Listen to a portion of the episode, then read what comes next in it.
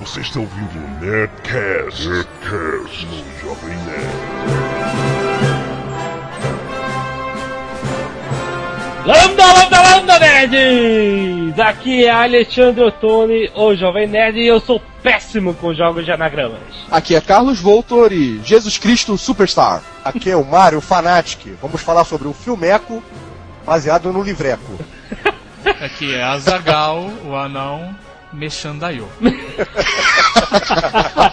Mexandaiô, chame o Yoda. Mexandaiô, pra quem não ouviu o nosso netcast RPG, Mexandaiô é um anagrama para chame o Yoda.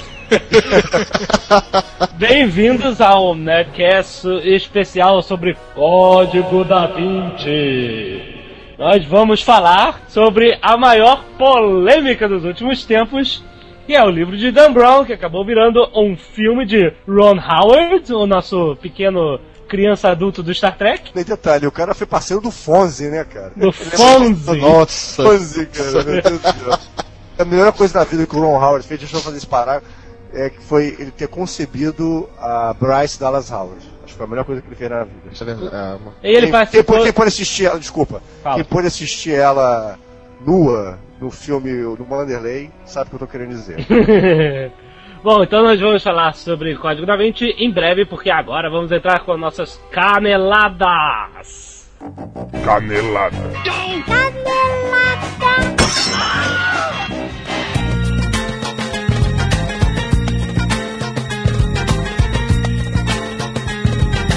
E vamos lá, pequenos nerds. Isso, e agora nós vamos é, proceder com a leitura dos e-mails, mas como na última vez ficou meio chato, meio demorado, a gente vai ler e depois vai acelerar o áudio. A partir de agora, o áudio é acelerado. Exatamente, vamos lá? Aham!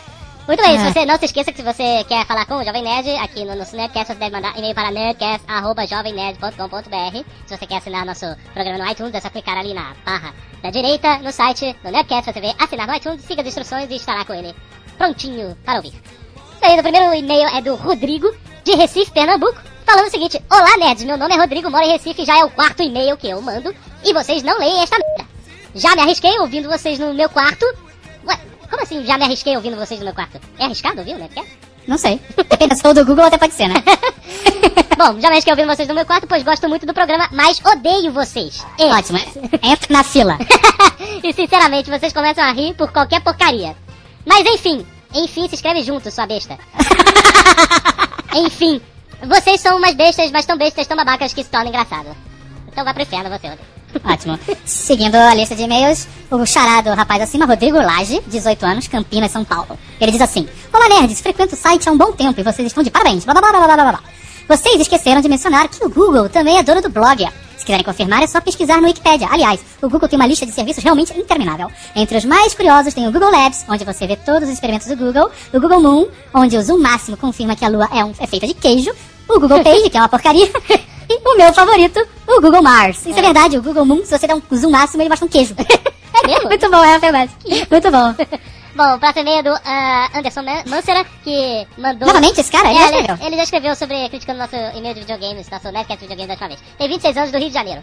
Adorei a resposta de você, que vocês deram ao meu e-mail. É verdade, na história das Tartarugas Ninjas eu sabia e eu ouvi... Aliás, ele tá dizendo que ele sabia que as Tartarugas Ninjas tinham sido criadas nos quadrinhos. E ele ouviu sim a gente falando do Ralph Baer. Quis apenas criar polêmica pra morrer de rir com seus comentários. Olha Certo, só. o, que ele tá fazendo aqui é fingir que ele fez de propósito pra pagar um mico maior ainda. Mas ele não sabia, ele errou, pagou um micaço violento. Bom, então vamos lá. Como é, eu percebi que o programa tá crescendo, aí ele continua. Fiquei preocupado, pois o meu cartão MMC do celular só tem 32 megas de espaço. Portanto, sou um nerd pobre. Que ele escuta o Nerdcast no celular. Isso, a partir, a partir de hoje o Nerdcast vai ter sempre 33 megas. Seguindo a nossa lista interminável de e-mail, Marcos Ramone. Será um apelido ou um sobrenome? Isso é uma zoação, com certeza, né? Marcos Ramone, 17 anos, Pouso Alegre, Minas Gerais. Mas então, reticências, vim aqui para confirmar qual episódio dos Simpsons que vocês tanto falam. O episódio é este, Alfa Alfa Bravo Fox 07. Um bom Bart não deixa se dobrar. Da décima temporada. Décima temporada. É, o episódio do toque de recolher, É. onde as crianças não podiam ficar na rua, blá blá blá blá blá blá. Então. Quem falou isso, quem confirmou, embasou, foi um tal de Caio Borges, lá da comunidade The Simpsons Brasil, no Orkut. Então, tomamos agora uma mega boga canelada, porque! Cara, Realmente, então, o episódio que o, é, o- roubam o tubo de TV e colocam um gato no lugar é o episódio que as crianças formam uma rádio clandestina e não o episódio do gatuno que eu disse aqui. Canelado pra mim. Próximo e-mail, Carlos Eduardo, 25 anos, São Paulo SP. Tá ótimo o programa Nerdcast, eu baixo todos eles no meu celular e fico ouvindo no metrô. Olha que beleza. Isso é bom. Agora, quero falar sobre o Nerdcast do Google. Esse, ah, cara, olha só, esse é o e-mail desses nerds espertinhos, querendo ser mais esperto que a gente, ó. Mais Ah, um. sempre, né? Eu ouvi vocês falarem do filme AI, Inte- Inteligência Artificial, onde tem um programinha que respondia a qualquer pergunta, que era o Dr. No. E aí eu não sei qual foi o bastardo que disse que foi o Robin Williams que fazia as perguntas. Pelo amor de Deus, quem faz as perguntas é o personagem do Jude Law. O Robin Williams nem faz parte desse filme, ele faz o Homem Bicentenário. Não confundam, canelada. Querido Carlos Eduardo, você deve passar um cotonete no seu ouvido. Porque o que eu falo, que o Robin Williams faz a voz do Dr. No, o programa que responde as perguntas do garotinho e do Jude Law, meu querido. Vai lá, no Toma! Toma! Vai lá no IMDB agora e procura Robin Williams e você vai lá, Robin Williams Dr. No Voice. Toma aí. Ai, ai, eu, eu adoro dos nerds que tentam, né, cara? Vai lá pro último. Pra terminar essa ba- é, balela, Felipe Madureira, 14 anos, Natal, Rio Grande do Norte. Sobre o Google, em- a gente tem que ler um e-mail de um cara de 14 anos, a gente pode simplesmente ignorar. Não, cara, você faz do público, já vem Tá bom. Não, não, Sobre- não, é interessante, leia aí, leia aí. Sobre o Google, enquanto eu escutava o Nerdcast, eu acessava o meu Gmail. Quando fui tentar entrar no MSN, aconteceu um erro no meu PC. Tentava entrar no Internet Explorer, mas também dava erro. Detalhe, minha página inicial é o Google. A dominação começou. E aí, cara, a gente tem que concordar com o Felipe Madureira, que começou mesmo, cara. Porque depois que a gente gravou o Nerdcast do Google, cara, a bruxa ficou solta. Ficou solta mesmo, cara. A gente teve um monte de problema pra gravar Netcast. A gente teve que gravar o Nerdcast do, do próximo Nerdcast sete vezes. Horrível, cada vez um problema pior que o outro. A bruxa tá É solta isso. mesmo. É isso aí, lemos os nossos e-mails idiotas e agora vamos continuar com o, o programa, a nossa programação normal. E você que não teve seu e-mail lido, não chore, porque eu jogo toda semana na Mega Sena e não ganho. Então, Sim, é verdade. é porque os e-mails a gente faz assim, são tantos que a gente seleciona a metade dá delete direto, nem lê.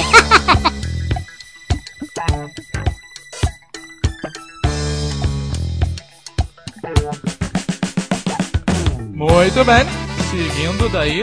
Vamos ao Código da Vinci. Sim, nós vamos falar sobre o livro primeiro. Vamos inte- explicar mais ou menos para os Calma, nerds. calma. Você tem que ir devagar, porque você dizer que existe um livro já é assustador pros nerds.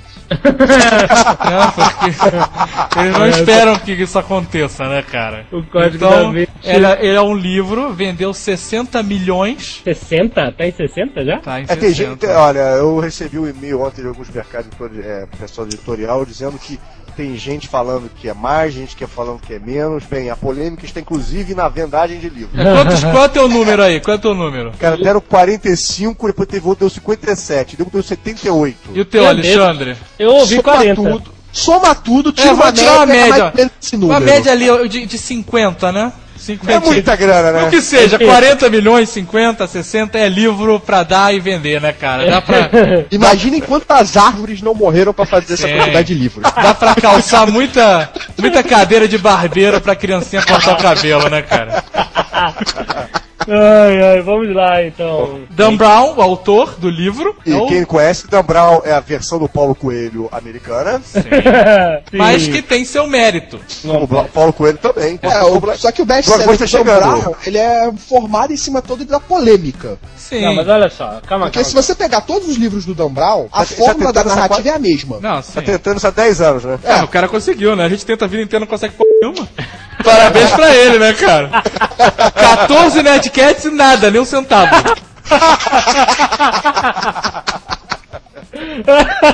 calma, a gente chega lá.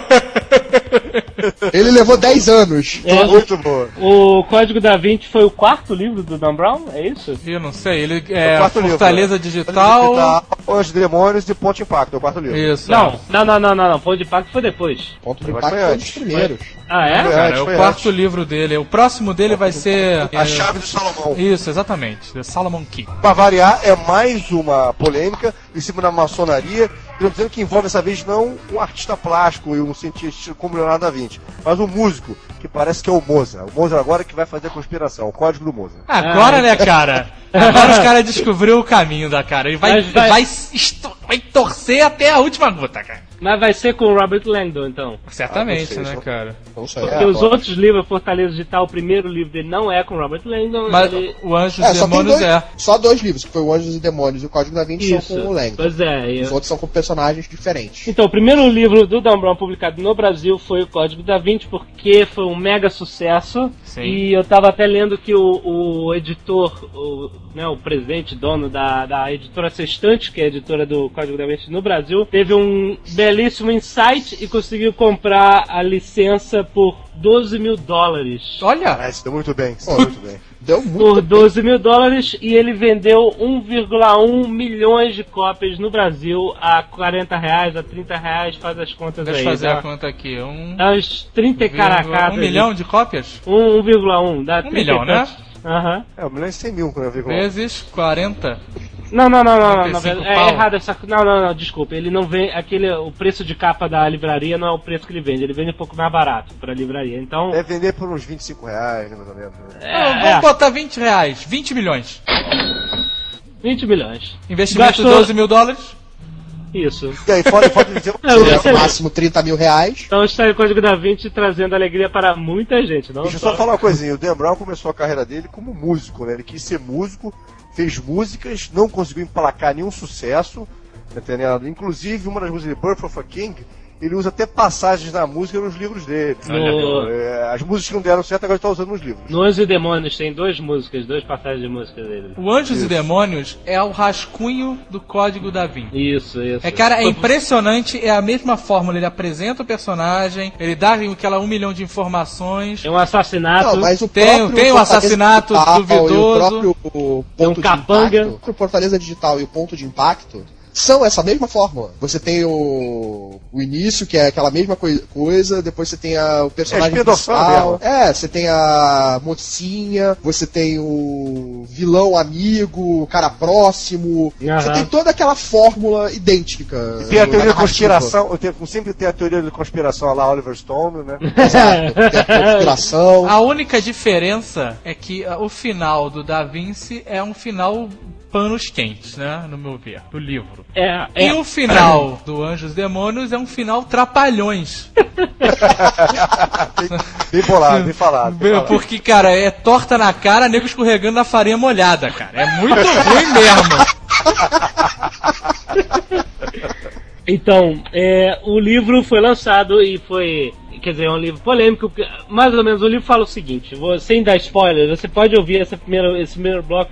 Tem problema que a gente não vai deixar. É, a a gente- orelha do livro. Essa é a orelha do livro. A gente sabe. sempre avisa quando vai começar a zona de spoilers, É, né? a gente Então vai fiquem avisar. tranquilos. Pra quem quer Se você não saber. sabe nada sobre o Código da Vinci, desiste também nesse né? Eu posso contar, eu vou contar um spoiler só pra dar esquentada, que é que o Da Vinci tá morto. É, o Da Vinci já morreu no início do- da história. Antes dele do que Não, eu, né? Então, o Tom. Hanks não é o Da Vinci, vai lembrar dele, é outro cara. É a história sobre um professor de simbologia religiosa chamado Robert Langdon. Ele é o protagonista da série e ele é chamado para avaliar um assassinato que aconteceu no Louvre de uma pessoa, o curador do Louvre, e aí o corpo dele estava cheio de coisas simbólicas. É o, é o, é o museu mais famoso do mundo, onde está a Mona Lisa e muitas outras obras de Da Vinci. E é o maior, é, é o maior museu do mundo, né? Em, em questões de. Ah, não tem. Tamanho. Fama, tudo, é, não tem.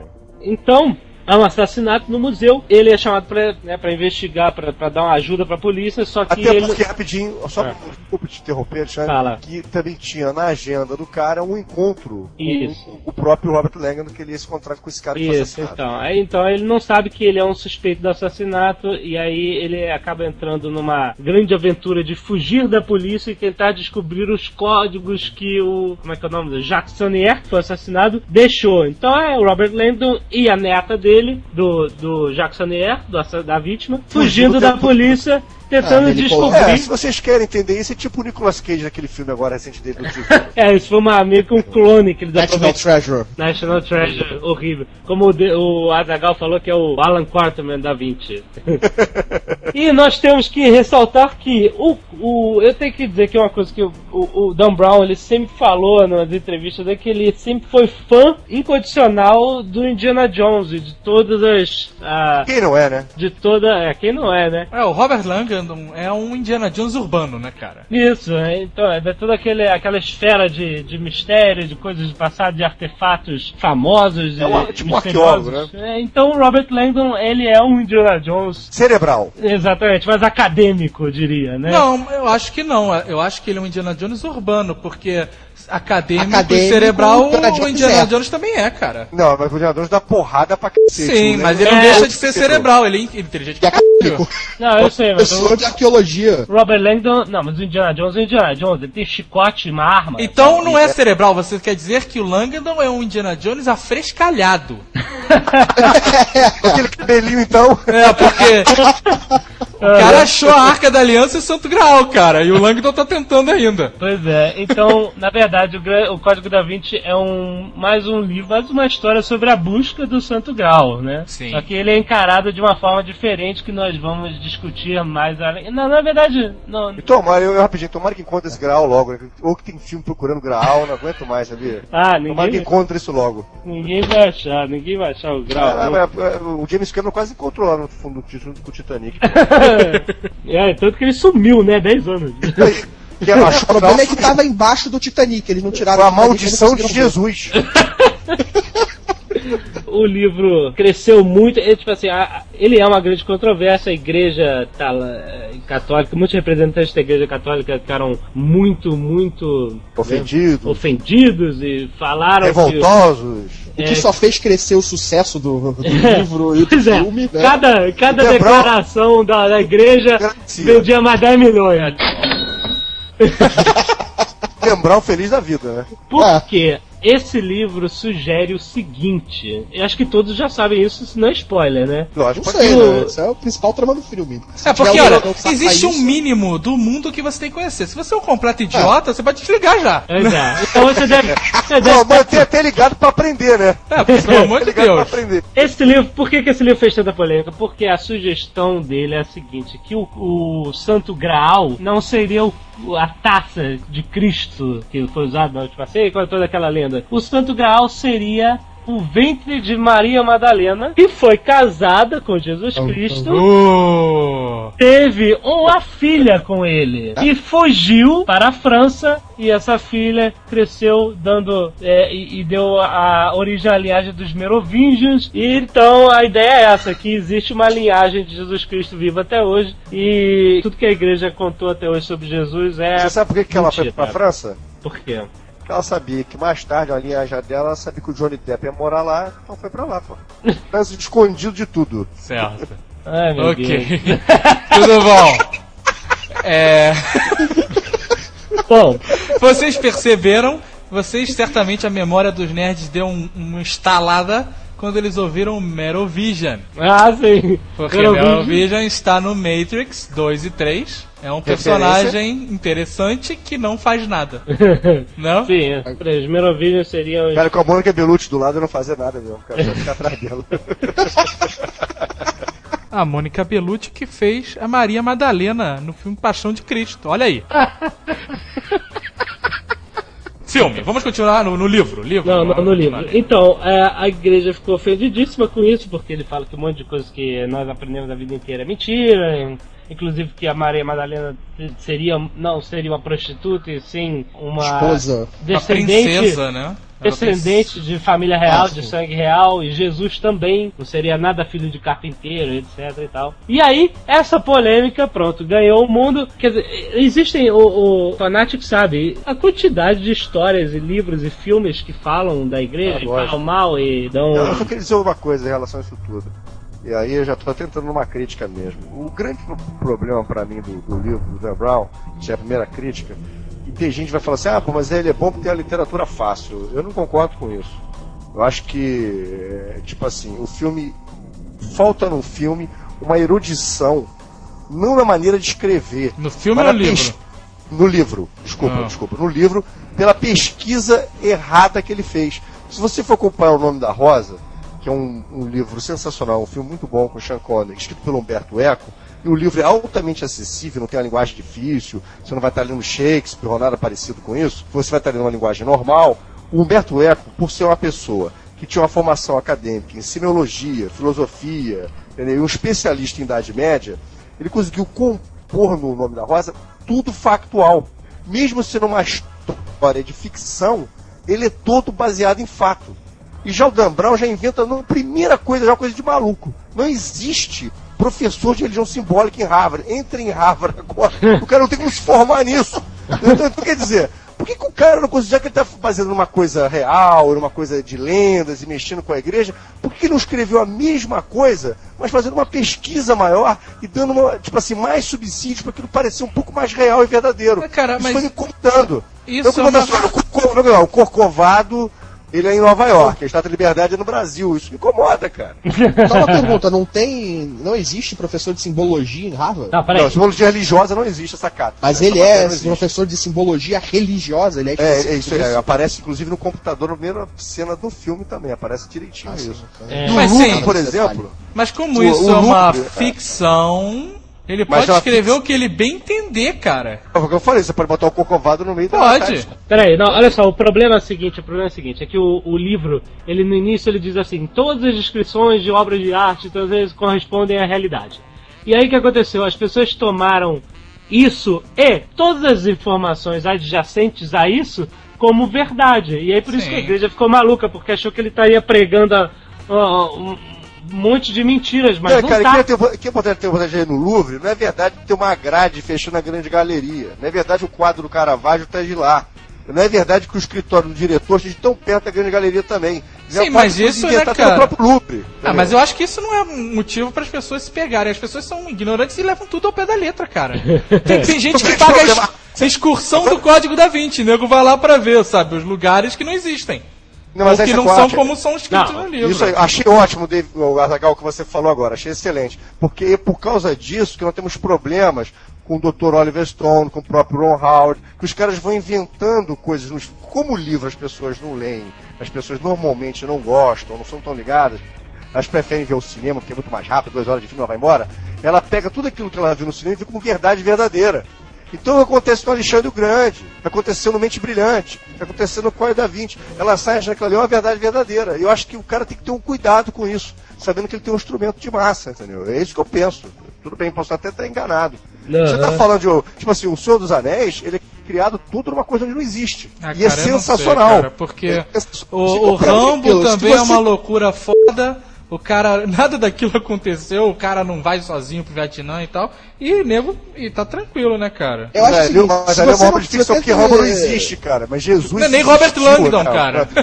Mas se você não colocar no filme baseado em fatos reais, pra mim é- isso já tá escrevendo, é ficção. Então, cara, mas olha só, o, O cara pode botar o que ele quiser ali, é fictício. O Código da Vinci é. Vamos concluir essa parte já. O Código da Vinci é um livro de leitura no metrô, de metrô, sabe? Pra você Isso é bem ler. ralo. bem Pocketbook, sabe? Mas eu achei divertido, gostei muito do livro.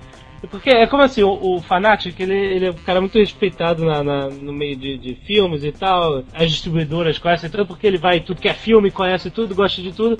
Mas você, o, o nosso amigo Fanatic, ele sabe apre- apreciar um filme do, do Jean-Luc Godard e sabe apreciar um filme do trash do Sam Raimi, sabe? Lógico. Então- É diferente. É a mesma coisa, é, você tem que sintonizar pra gostar. Assim, eu gostei de Código da Vinci, assim como eu gostei, de- assim, não como eu gostei de Seu dos Seus Anéis, mas Ah, eu nem soube. tem comparação. Os Não, Anéis é eu maravilhoso. sei, é, mas eu, por exemplo, eu soube apreciar dentro do universo dele aquela. É nada mais do que Dentro uma das limitações do filme. é, olha só, o, não, falando do livro. O livro, a história do Código da Vinci não é nada mais do que uma teoria da conspiração. O cara pegou uma- umas informações e ele moldou lá a teoria da Sim, conspiração. cara, mas olha dele. só. O cara pegou a teoria da conspiração dele, criou os personagens dele, a fórmula dele de escrever, escreveu um livro dinâmico que você fica preso na história e lê ele em duas semanas ou uma semana, dependendo do teu ritmo. É, isso é eu o, é o eu- valor do cara, é por isso que ele vendeu tanto. Os únicos fatos só- que tem ali só- no filme vou falar uma coisa dessa informação, rapidinho. Pra poder não interromper esse troço que o Arzagal falou agora. que Concordo com o que disse. Mas assim, mais uma coisa, mais, só mais uma virtude. Ele, fora isso tudo, é um grande marqueteiro, né? Sim, cara. mas Então, o cara tem um mérito Ele foda. bem uma ideia. E a história é legal, porque, se, cara, se o livro fosse ruim, ninguém lia. Tu começa a ler 3, É, 4 só páginas, para na pô. 50 e não passa adiante, cara. Tu sabe disso. Concordo. Concordo. Com todo, o cara pode ter uma, uma- ou- das duas uma. O cara podia ter uma, uma teoria da conspiração idiota, ninguém ia se interessar, ou o cara podia ter um livro que teria uma teoria da conspiração interessante, mas que você não consegue ler porque é chato. O cara não quer tudo. O cara tem a ver um fórmula. exemplo disso? Um exemplo disso. Quais foram os autores que processaram agora lá em Londres? Vários. Estavam processando. Não, teve um específico agora. É, eram dois autores, que era Jesus, falando exatamente sobre esse tema de Jesus Cristo, seu da linhagem de Maria Madalena, que até o personagem do Ian McKellen, Jason Tiblin, é um anacronismo, o nome dele é uma junção, uma brincadeira com o nome desses dois autores. O livro desses dois autores não fez nenhum sucesso. Concordo. Cara, Tá o falando próprio- sobre o mesmo fato, é a mesma polêmica.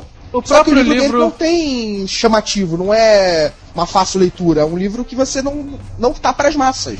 O próprio Diferente do livro, o próprio Natal. Anjos e Demônios, cara, é um livro que tem a mesma fórmula. Cara, o livro parece que é feito num carbono, ele só muda os nomes. é a mesma fórmula, só que é outro argumento, é outra teoria da conspiração que não teve apelo. Exatamente. é. Eu achei boboca, essa é a minha opinião. Rápido, mas achei boboca. Então, Fanatic, fale aí que você está mais por dentro da grande campanha de marketing que o filme está fazendo.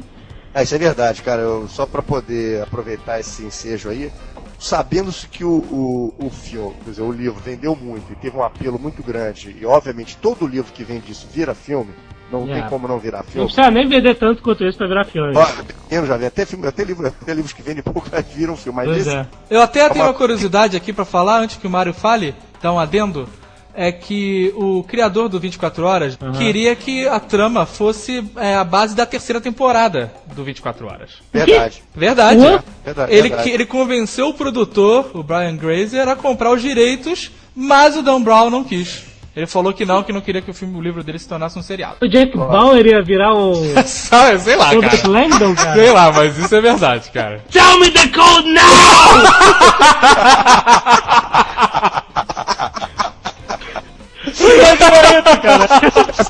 Essa foi ótima. Puta, cara, ele ia descobrir em 24 horas. Muito bom. Imagina a porradaria dele com o Silas, hein? Merda, cara. Ai, ai, bom, então fala aí da, da campanha de marketing. É, cara, o, o que a Columbia fez? A Columbia anda mal das pernas há um bom tempo, né? Porque ela não tem feito, assim, nenhum grande filme, né? cara? Tirando o Homem-Aranha, que foi, assim, um grande filme pipoca deles, tanto a Warner como a IP e a Fox têm feito filmes pipocas direto o ano, na época de verão americano, já uns 4, 5 anos. A Columbia tem estado melhor as pernas. Então eles investiram tudo no Código da 20. Como o filme não ia custar muito, vai ter esses efeitos especiais, de super-herói, ficção científicas, é um custo muito mais barato. Um filme desses custa 150 milhões, 200 milhões de dólares, eu acho que o Código da 20 é por 40 milhões ou 50, coisa assim. Irrisório, foi baratíssimo. Então eles investiram o dobro desse dinheiro, o resto que eles, os 150 que eles gastam para fazer um Star Wars, eles pegaram o resto do dinheiro e investiram tudo em campanha publicitária. E é por isso que você encontra falando Código da 20 em qualquer lugar do mundo ou do planeta. Se você for a Klingon, por exemplo, você vai encontrar lá, assista Código da 20. Na rua, assista Código da 20. Se eu for no Vaticano, tem lá, né? Ter no Vaticano, tem na China. Tudo que é lugar, pô, aqui mesmo, no Brasil, shoppings inteiros, pô, é, ônibus, Isso. tudo é código da 20. Isso, entendeu? muito, muito. Então, quer dizer, uma propaganda de, de marketing dessa. A igreja ajudando, querendo proibir. E o Yeah. livro tendo vendido o que vendeu, o filme tem tudo para ser um grande sucesso. né? Apesar de É, tudo. é, tem até um deputado maluco agora, eu esqueci o nome dele, eu escutei isso na CBN, que tentou por duas vezes proibir o Ah, filme tem, Brasil, sempre tem esses idiotas, cara. Ó, Esse, esse é clube deve ter pagado dinheiro por fora, sabia? Ah, é. Deputado adora ser comprado mesmo, né? Ó, vou tirar aqui uma, uma grana aqui, você vai lá e tenta fazer isso no Congresso. Só pra aquecer mais ainda os tambores, né? Então, a, Pela Colômbia, tá? Mas essa é a realidade. então a Zagal tem um- mais umas curiosidades pra fechar o tema do livro e a gente entra no, na zona de spoilers. Eu tenho umas Ah. curiosidades nerds, para os nerds que gostam dessas coisinhas de códigos, cifras, coisa. Na parte de trás da capa do livro tem uma longitude e uma latitude, umas coordenadas escritas ao contrário. Se você adicionar um grau à latitude, você consegue a coordenada do quartel-general da CIA na Virgínia. E, Olha. e nesse quartel-general tem uma escultura misteriosa chamada Cryptus. Olha, que interessante. Isso é uma das. Super-Homem não, né? Também na capa de trás você pode ler as palavras em inglês Only WW knows, ou só WW sabe. Essas também, essas palavras têm referência a essa escultura Cryptus. Também tem um círculo de números que, combinados com um texto dentro do livro, revelam uma mensagem secreta. Olha. Isso tudo, todas essas coisas, todos esses, esses códigozinhos, são intencionais, segundo Dan Brown, estão relacionados com o seu terceiro livro, A Chave de Salomão. Ah, o terceiro livro do Robert Langdon. É, isso, Isso, do- é. do- do- do, E parafraseando Chris Carter, The Truth there, né? Agora, e tem, e tem uma coisa legal também no livro é, Ponto de Impacto, que ele tem uma mensagem criptografada, que se você conseguir decifrá-la, você vai ler The Da Vinci Code Will Surface. Olha. Que interessante, Mr. Dan Brown se mostrando melhor do que parece. Isso, isso, isso quer dizer o seguinte, que o, o, o, o Leonardo da Vinci vai aparecer naquele céu Surface, né, da Universal, é isso? É, deve ser. Meu né? Deus, cara. Tararara. Hoje tá... Ah? Hoje tá. Tá, tá, tá Chaves, né? Poxa, se o código da Vinci eu não posso dar mais duas dessa, pô, Puta, amor de valeu. Portuguesa. Filho da portuguesa. Ai, ai. Vamos falar do filme.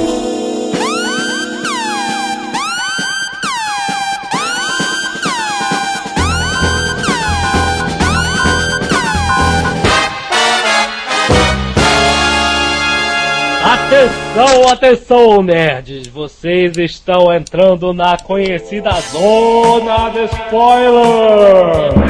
A partir de agora, quem não viu o filme, quem não leu o livro e não quer saber mais nada, nem detalhes que estraguem a história, pare de ouvir e aguarde até você ter conhecimento, até ver o filme ou ler o livro. Agora, se você quer saber, siga por conta, sua própria conta e risco, porque agora falaremos tudo sobre o filme. E eu já vou dar logo o primeiro. O filme é uma droga.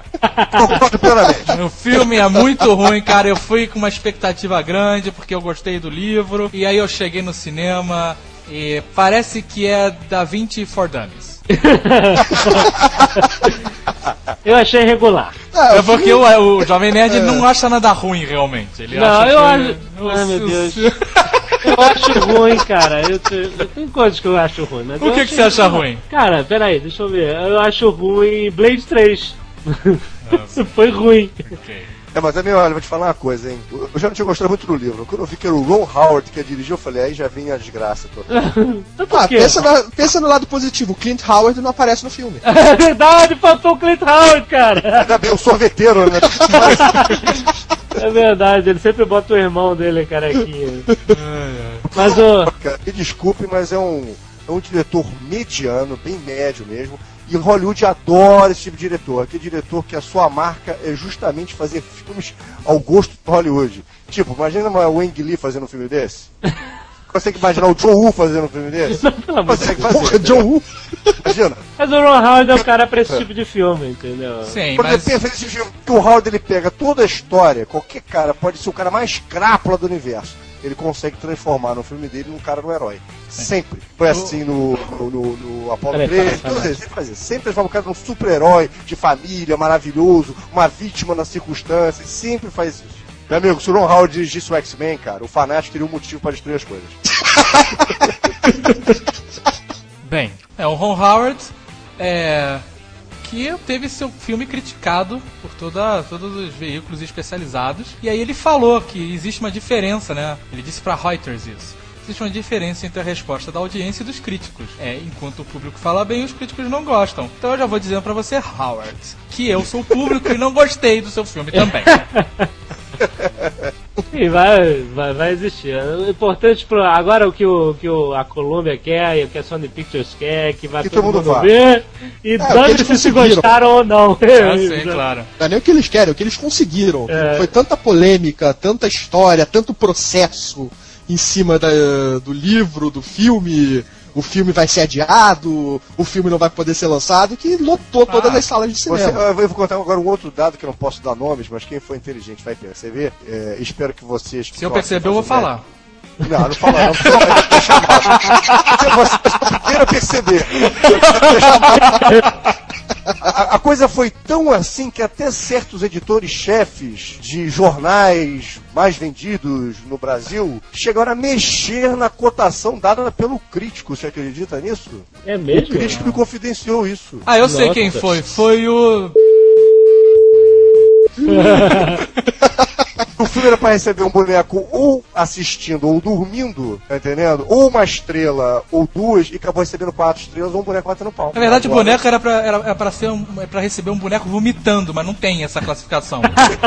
vomitando Chega num baldinho. Meu Deus do Não, o filme não é tão ruim assim. Ah, cara, foi Não. muito ruim, cara. Olha só, eu A, uma a coisa. expectativa que você deve ter criado, realmente, o filme não é nada demais. O filme Olha não é um grande cara, filme, você é um tem- um blockbuster. Você tem um É livro. filme Você tem um livro que tem todo um mistério, toda uma forma dinâmica de se escrever e as coisas, sabe, acontecem por um motivo. E no livro não, o cara pega o Cryptex e fala assim: Ah, isso aqui é, é com, com Newton. Então, maçã.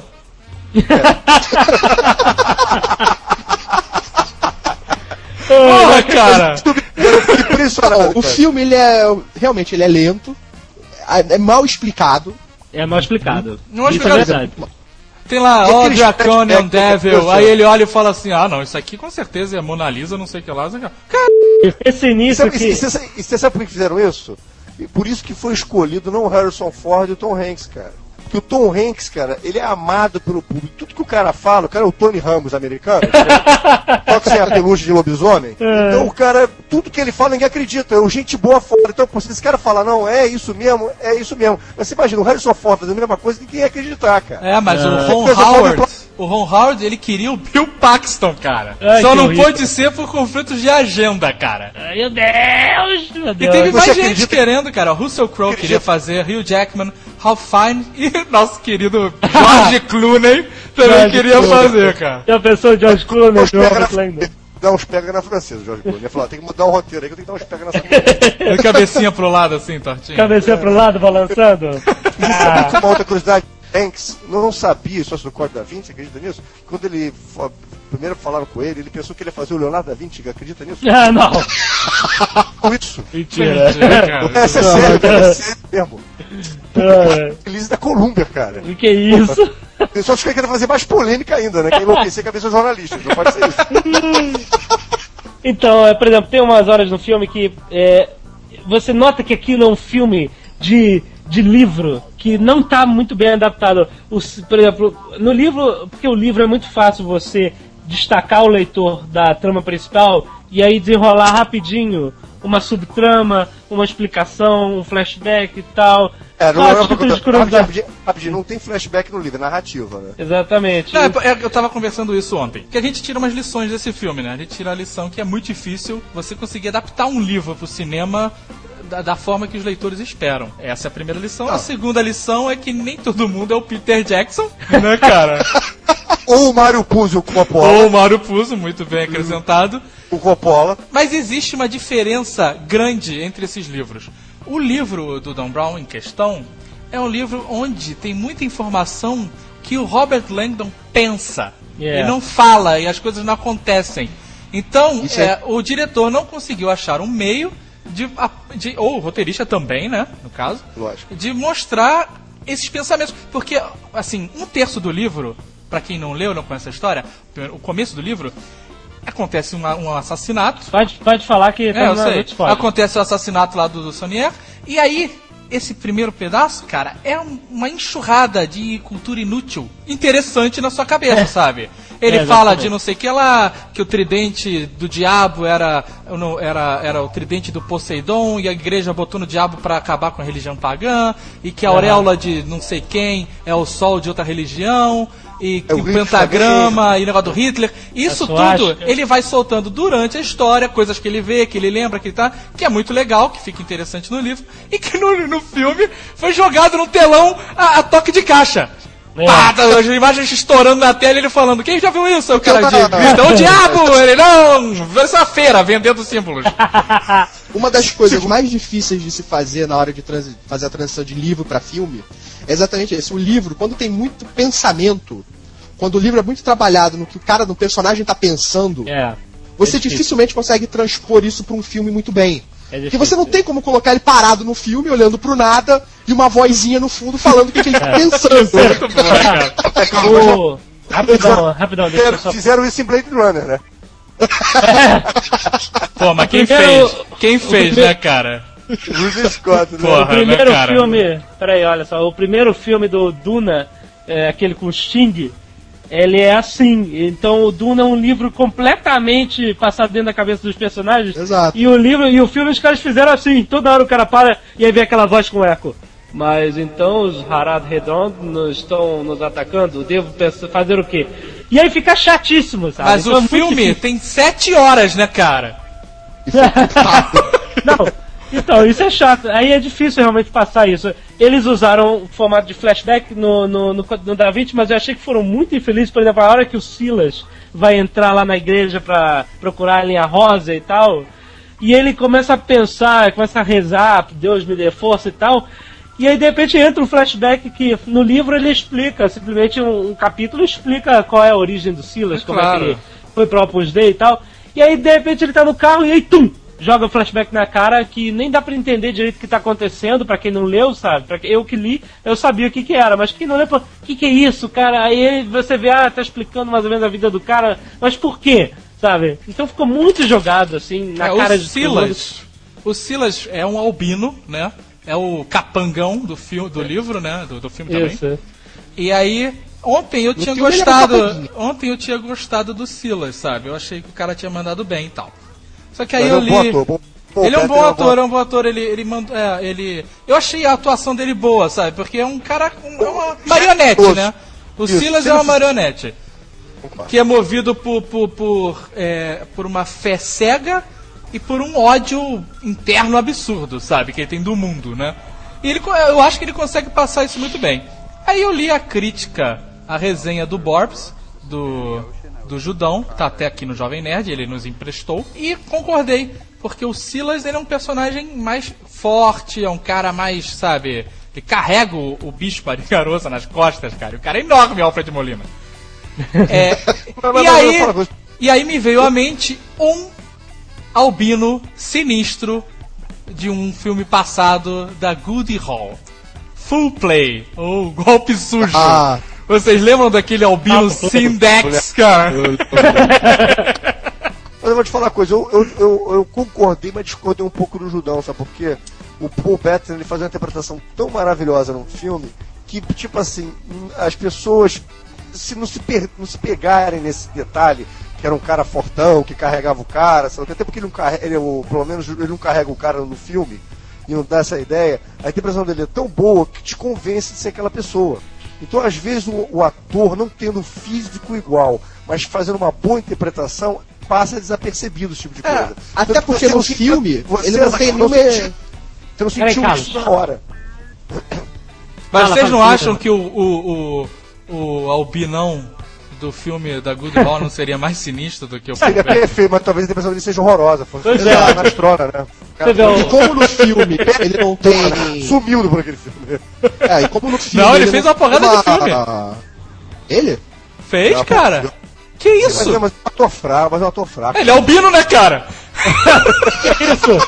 Albino é fraco? Pô, Não, cara, mas que papel eu vou dar pro cara? O cara é albino.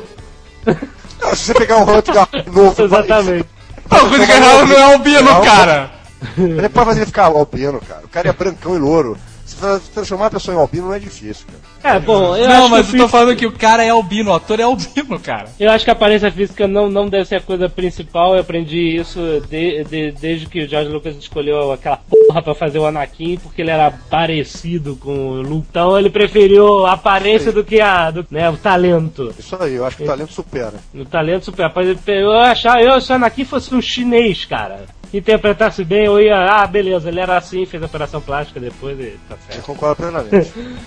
A grande jogada do filme, já que a gente falou do Paul Bettany, é o seguinte: o Ron Howard, pelo menos inteligentemente, botou vários coadjuvantes que são ótimos atores. Alfred Molina, um grande Sim. ator, a McKellen não precisa nem se falar, então isso ajudou, pelo menos, a dar um certo conforto visual durante o filme. Mas, mas você há de Grande- concordar, tu vai concordar comigo que esses atores. Cara, os personagens do filme não tem nada, eles são uma poça, não tem profundidade nenhuma. você não se Parece um apega a Pires, ninguém. Parece um Pires. Não é? Você não se apega a ninguém, Concordo. cara. Você não. O Bezu Fest, que no livro é um personagem interessante, o policial, interpretado pelo Jean Reno, é uma mula, cara, que abaixa a cabeça e vai. Pareceu que tava vendo X-Men, cara.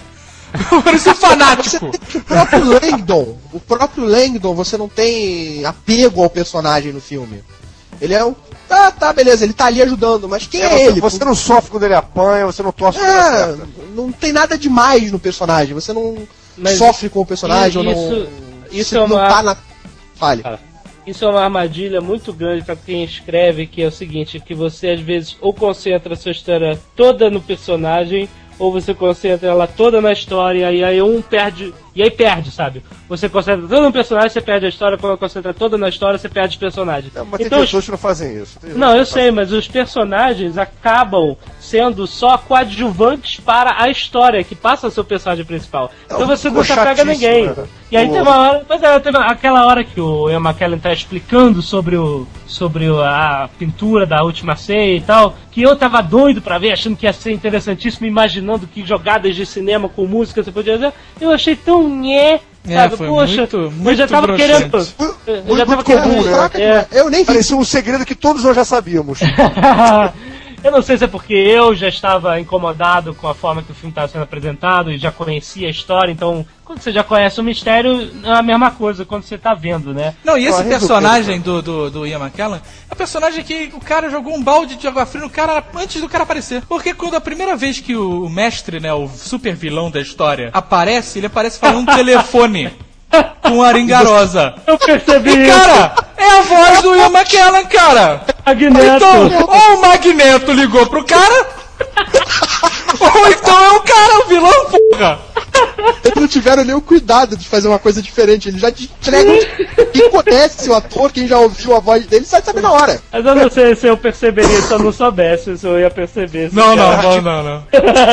não muito sei. fraco. É, é, falatóriozinho, cena de ação. Falatóriozinho, cena de ação. É o tempo todo isso, cara. A narrativa não, é um tipo, é um que te atrai pro filme. É, mas o livro é assim também, né? cara? Sim, mas no, mas no filme não pode, mas é que tá, né? Você vai adaptar o filme, já que nós estamos adaptando para um filme, você não pode corrigir dessa maneira, né? Aham. Não pode dessa forma. Você tem que fazer de uma maneira que aquele falatório e aquela cena de ação, elas se interliguem de tal forma que cria um elo dramático É com, claro. com- com o público. E não criou. Você acabou de falar, não senti porra nenhuma quando o cara anunciou no quadro, não senti nada. O cara apanhou, não senti Uma nada. pergunta: É. qual é a explicação no livro que eu não lembro dele tá usando um relógio do Mickey? Ele gostava do Mickey, né? Mickey era um símbolo de sei lá o que dele. Tem um Mas falando- Ele explica É, no logo no começo do livro, eu não me Mas lembro. no filme não. Ele É, não no lembra? filme só mostra ele usando ele, o, o relógio do Mickey. Ah, sim. No você filme ver. mostra- Olha, vocês, Mostra. vocês que Ele leram o o livro, olha aqui, tem um relógio. É, exatamente. É, Presente era do leitor, né, cara? Eu não percebi. Não, eu queria saber se a explicação tem alguma coisa relevante ao personagem. Não é uma, uma ínfima tentativa de, de aprofundar o personagem. É. Sabe qual é o problema de personagem de série, como esse, como o, o Jack Ryan e tal? É que o personagem de séries, de livro, ele não muda nunca. Ele é sempre o mesmo, aventura após aventura, entendeu? Assim, o único personagem dos últimos, dos últimos tempos da literatura, personagem de série que eu vi mudar, que eu achei interessante a ideia, foi o Harry Potter. É um personagem que cresce e muda de livro pra livro. Agora, o Indiana Jones, por mais me- mega boga que seja, é um personagem que não muda, ele é um Indiana Jones, ele é um ícone, entendeu? Então o Robert Landon também é um ícone, por isso que o. É, só que o Robert Langdon... E daí? Esse papo vai levar aonde? ícone apagado, né? Não, agora eu quero saber. E aí? Ele é um ícone, e? E em relação ao Harrison Tá falando- Ford, apagado, né, cara? Você tava falando que é por isso que a gente não sente nada pelo personagem, porque ele não desenvolve. Ah, tem- Tá, mas peraí, peraí. Aí você comparou Mas isso esse com o cara- Indiana Jones. Fora eu sofri com ele, eu sofro com o James Bond. pô, Indiana Jones. O Indiana Jones é divertido, cara. Porra, No filme do Indiana Jones, você se apega ao personagem. Você conhece a é. história do personagem. Te apresentam o personagem. Porra, mas Indiana. Jones é dirigido pelo Spielberg, caralho! Do que que vocês estão falando, cara? é, é que erraram de judeu, cara. É um, Howard é outro, calma. Não, mas eu gosto do Indiana Jones, eu sei, mas ele é também um ícone, entendeu? Ele não pode deixar de ser o Indiana Jones. Ele não pode perder um braço, sabe? Ah, agora eu sou o Indiana Jones sem braço. Não, claro que não. Entendeu? Ele tem que ser o Indiana Jones, ele tem que ter as namoradas dele, que ele deve ser como o James Bond também tem que ser sempre James Bond. Então o James Bond não tem profundidade. Você pode gostar, mas ele é o James Bond sempre. Ele É sempre porque esses um personagens, cara, que você tá citando, eles não têm linha do tempo, cara. A história deles não é contínua. O, o- o James Bond, cara, ele não. Sei lá, o primeiro James Bond não é o mesmo de hoje, sabe? É, é tudo atemporal, acontece em algum momento da história do 007. Exatamente. Sabe, enquanto ele esteve ativo, ainda está no caso, né? Assim como o, o- sabe, o Harrison Ford. O personagem do, do Indiana Jones, quando ele veio ao cinema, né? O personagem já está construído. Sabe? Isso. É Tanto que no terceiro filme eles até mostram a construção do personagem, que é Isso. O interessante. terceiro filme é o que mais se aprofunda no personagem. Muito bem escrito, porque quem escreve é o George Lucas, né? Um cara que sabe escrever bem. George Lucas com o Spielberg. Ponto O final. É um cara que sabe escrever bem, ponto final. O George Lucas. Até isso é relativo, né, cara? É, porque Então, se você, pegar roteiro, é, Pato, se né? você pegar a história original do episódio 3 do George Lucas, tá ótimo. O problema é que ele quis dirigir. Então, o código da vida. Vamos falar do final for Dummies. Fala aí, fala aí, Mário. Fala. Rapidinho só, vocês que vão assistir o filme e que não se interessaram em saber de nada, pelo amor de Deus, não saiam do filme achando que aquilo tudo que já estou antecipando, Verdade. que tudo é verdade, entendeu? Porque não é. Se aprofundem, procurem saber o que, que realmente é história, o que não é, entendeu? Porque senão é complicado. Hein? É porque ele falou que o, o Leonardo da Vinci nunca inventou o Cryptex, que eles falam, né? Que é um projeto do Leonardo da Vinci, que é. Não é só isso, né? Tem outras coisas também. O... Ó, eu vou explicar, eu vou explicar pros nerds aqui. Ficção, do latim fictione. Ato ou efeito de fingir, simulação, fingimento, criação ou invenção de coisas imaginárias, fantasia. Detalhe, Ai, Leonardo Maria. da Vinci ele era um homem de ciência, é um pintor renascentista, e ele nunca botaria símbolos nos quadros com mensagens criptografadas para ser descobertos algum dia. Isso não existe. É, não, essa história do priorado. Essa história do priorado de Sião e tal, é tudo uma loucura, que- aquela loucura É, foi, o eles falam Prior que- Senhor até existe, foi, foi inventado em 59, não foi nem inventado em 1999, me expõe. Não, mas é Não que tem nada a ver com o filme. É, tem um- uma parada que tava, acharam lá na biblioteca, que eram os documentos secretos. Quem é que bota o título Documentos Secretos? É, detalhe, e quem plantou Você sabe quem foi que plantou? Isso foi na França, né? É, o cara que plantou os documentos chama Pierre Plantard. E, foi, e detalhe, eu falei 59, mas não é 59 não, 56. Meu Deus. Mas vamos ao final desse filmaço. Então, no final eles conseguem prender todo mundo, quem tem que morrer morre, quem não tem que morrer não morre, quem tem que ir preso vai preso, quem tem que se Como arrepender sempre. se arrepende, e eles conseguem descobrir aonde estaria a Maria Madalena. Não, mas fala antes da capela da, do priorado lá. Sim, que- mas é disso que eu tô falando. Ah, tá. E aí eles chegam na capela, onde teoricamente estaria o- a tumba dela, né? Aham. e não está mais lá. Quando eles Church. emergem da gruta que eles entraram, onde tinha esses documentos secretos, né? Com toda a história do priorado, está todo o priorado do, do, do, do Sion lá em cima, cara, esperando por eles. Aí o Robert Langdon se assusta, o Tom Hanks dá um show de interpretação nessa hora. E. Os caras que se, se escondem, um manda a filha pra não sei aonde, o outro faz, acontece, símbolos, bancos milionários suíços, pra no final todo mundo se juntar. No mesmo hora, no mesmo momento, né? É Coca-Cola, né? do- O cara da Coca-Cola. Ah, vamos viajar hoje de avião junto que nunca vai acontecer de cair essa porra. Não, e, a- e mais um detalhe: você tem que praticamente todos ali estavam na França e próximos. Ah, Não, sim. aqui é- Você tem aqui aquela é- noção no, Ali é Escócia, ali é Escócia, cara. É, na escola. Você tem a noção no filme de que eles desceram na gruta, aquele Claro. cara vê eles descendo, aí ele sobe correndo, liga pra todo mundo. Aí vem pra cá, eles estão aqui, eles estão aqui. Vai ter um churrasco vai ser servido daqui a pouco. É, então, até outra coisa que o filme é tão rápido que eles não conseguem nem explicar. Nessa parte mesmo que ela, ela fala assim: Ah, então eu briguei com meu avô. Por que que você brigou com seu avô? Ah, porque eu vi ele fazendo coisas sinistras de sexo no ritual e tal. E no livro ele explica isso. E aí não, é simplesmente assim: Ah, ele era um maluco assim que fazia sexo em ritual. Não explica nem que ritual é esse, explica Todo mundo passava régua na galera. O Batman também faz sexo em ritual, né, cara? Bom, e eles falam no final. E Aí eles sugerem que a mulher é uma milagreira, isso, cara, o nome do filme tinha que ser Rasgando o Código da Vinci, cara. Porque eles Não, sugerem não, que a mulher fez dois milagres durante o filme, cara. Eles Não, sugerem ele- isso. Não, não, aliás, ele não sugere. Ele, ele fala que aquilo depende ele da crença. mesmo. Você pode acreditar Não, cara, ele ou fala. não. Ele Não, eles, Não. o que ele quer ser ali, ó, A mulher, É. a Sofia, sai toda felizinha achando que é Jesus, cara. o que acontece ali é o seguinte: ah, vamos fazer que o filme não destrua a religião. Não, mas cara, não. mim, Eu, eu discordo. Eu discordo, porque no livro, o Robert Langdon bate na religião o filme inteiro, o livro inteiro. Não, sim, exatamente. E no, livro filme, é- o Langdon, ele é o contraponto. Enquanto o personagem o- do Lee bate na, religi- na igreja, na religião, na igreja, não é na religião, na verdade, é na igreja, É. o Langdon segura a onda. Ele fala, não é bem assim, não existem provas, você tá fato, interpretando. isso não é fato, isso, é, é, isso nunca foi provado. Fica Então, o fica- final é uma Mas continuação... isso é Howard. Howard só sempre faz isso, cara. Isso é uma continuação do filme. E aí tem o final total for Dummies, cara, que é quando ele vai, volta pro hotel dele, vai fazer a barba, aquela coisa, relaxar, e aí ele se corta e tem um insight. Ele lembra que dentro do, do Louvre tem duas pirâmides, uma invertida, a outra não. Ah, ele E- vai seguir na linha rosa. Ele chega ele- no lucro. Porque ele liga uma coisa a outra. é. E aí ele percebe que é lá que o tal do Sonier enterrou a Ah, Maria Madalena. É, não foi nem. É, na verdade eles não explicam isso no. No, no Alguém é, enterrou que- lá, pronto. é que o Charles de Gaulle que construiu as pirâmides seria do priorado de Sião Isso, isso, ele lembra obrigado. disso. Canelada. É, eles não explicam no filme qual é a da, da pirâmide. Eles simplesmente deixam no ar de que o Bezu não gosta. Mas fala, cicatriz papai. nas feições de Paris. É. No, no livro termina assim, ele, ele se ajoelhando ali e, e, pô, é aqui que tá o negócio. E ele reza Aí pra a Maria Madalena. dummies, né? E aí vem a É, parte a parte dummies, que é a câmera mergulhando dentro do chão, pra quem não entendeu, e vê a porcaria do túmulo lá embaixo. Só faltava aparecer os ossos da mulher ali. Era entendeu? entrar dentro, né, cara? E aparecer os ossos e o DNA, né, cara? Entrar até a conta do DNA lá. Pô, e tá antes até o inferno onde esse filme devia estar, até o lixo, né, cara? Direto. Ai, meu Deus. Meu Deus. Próxima atração no Nerdcast, anunciado pela Portuguesa.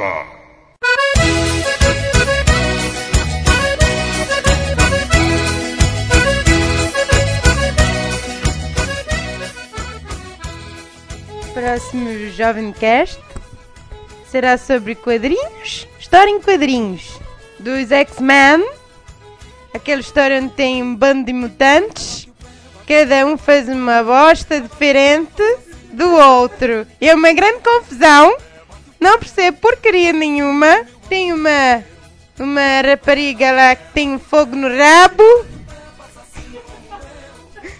um grande fogo no rabo por causa de um, um rapaz que não faz as unhas. Chamo ela de Fênix. A bichinha está. Está no cio, ninguém compreende a bichinha, a rapariga. E a chamam de Fênix. Ela está muito emputecida. Não tem mais o que inventar, porque aranhas atômicas que mordem os, os meninos. O outro era. Como é que era o outro lá, o outro herói? Eles não tinham mais como inventar, os heróis. E aí disseram que as pessoas já nasciam tortas. já nascia tudo torto, cheio de problemas.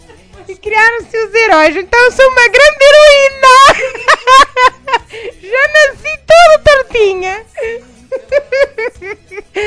ninguém bota portuguesa lá nos X-Men. Tenho fogo no rabo também e ninguém me chama de Fênix. que grande bosta! Eu vou fazer uma história muito melhor. Pois quem quiser perder seu tempo escutando estes, estas maçadas, não percam Jovem Cast. O próximo. Pronto. Pronto, pronto. Adeus. Foi assim que meu amor me prendeu.